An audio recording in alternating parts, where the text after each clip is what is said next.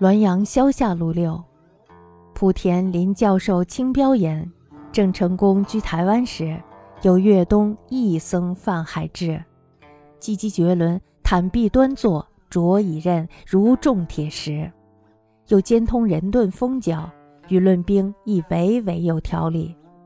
成功方招言豪士，甚敬礼之，稍久见交简。成功不能堪，且疑为间谍，欲杀之而拒不克。其大将刘郭宣曰：“必欲除之，事在我。”乃指僧宽洽，呼请曰：“师是佛地伟人，但不知与摩登家还受舍否？”僧曰：“参辽和尚久心似沾泥絮矣。”刘因戏曰：“欲刘王大体，双一验道力。”使众迷信心可乎？乃选鸾童昌女，脚力善饮者十许人，不因失枕，自为卸下与其侧，柔情曼态，及天下之妖惑。僧谈笑自若，似无见闻。久乎闭目不视，国宣拔剑一挥，手已虚然落矣。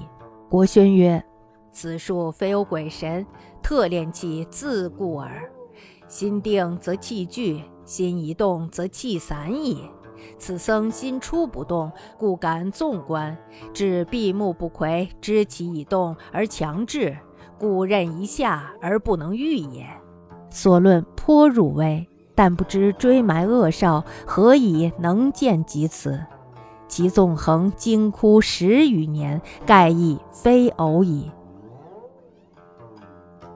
濮阳的府学教授林清标说：“郑成功呢，在占据台湾的时候，广东有一个怪僧渡海去投奔他，他的功夫呢是相当好的，没有人能跟他比。他袒胸露臂的端坐着，别人用刀砍他，就好像砍在铁和石头上一样。而且呢，他还精通六刃、奇门遁甲、风角这些占卜吉凶的方术。”和他谈论兵法呢，也能有条有理的娓娓道来。此时呢，郑成功正在招揽豪杰之士，对他呀是礼贤下士，非常的重视。可是呢，时间一久，这个和尚呢就渐渐的骄横跋扈了起来。郑成功呢当然是受不了的了，开始呢还怀疑他是间谍，于是呢就想杀了他，但是呢又担心杀不了他，反而成了祸患。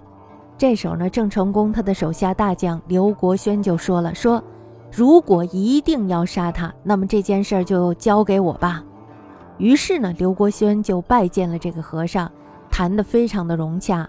刘国轩呢，忽然问道：“大师呀，你是到了佛这种等级的人了，但是不知遇到摩登伽女时，是不是会受到干扰呢？”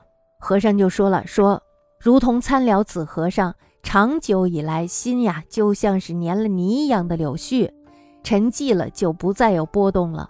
那么这时候呢，刘国轩就开玩笑说了：“说我想呀，用南汉流亡集体宣吟的大体霜试一下大师的道理，让众人呢坚定对佛祖的信心，可以吗？”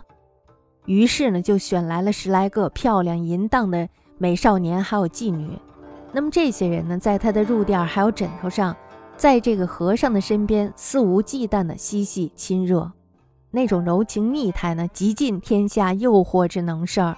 那么这个和尚呢，一开始是谈笑自如的，好像什么也没有看见，什么也没有听见似的。过了一会儿呀，这个和尚忽然闭目不看了。刘国轩呢，这时候突然拔出了利刃一挥，和尚的手机一下子滚落了下来。那么刘国轩就说了：“说这个和尚呀，并不是有什么鬼神相助，而是练气功保护自己，心思稳定了下来，气就聚在了一起。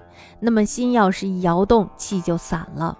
和尚呢，开始是没有心动的，所以呢，随便看到了闭上眼睛不看的时候，我就知道他已经开始心动了，而且呢，是极力的抑制着自己，所以呢，一刀下去，他就不能抵御了。”刘国轩的看法呢是深入的、精微的，但是呀，不知道这个杀人抢掠、品行恶劣的年轻人凭什么能有这样的见识？他能在大海深处的台湾岛纵横十几年，看来呀，不是传说中的恶少那一类的人。咱们来说一下这个郑成功，郑成功居台湾是在明天启四年，荷兰殖民主义者侵占中国台湾。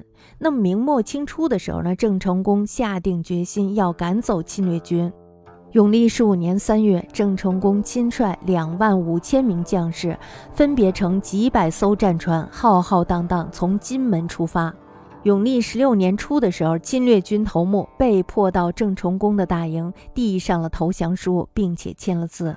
至此呢，郑成功从台湾侵略者的手里收复了沦陷三十八年的台湾。这场战争呢，开启了明郑政权对台湾的统治。刘国轩呢，赐观光。一八六三年八月的时候，刘国轩呢说服了郑克爽还有群僚后，机令呢修表归顺清朝。康熙帝呢褒奖他归顺有功，授他为天津卫的总兵，并且呢委以他扼守荆门的重任。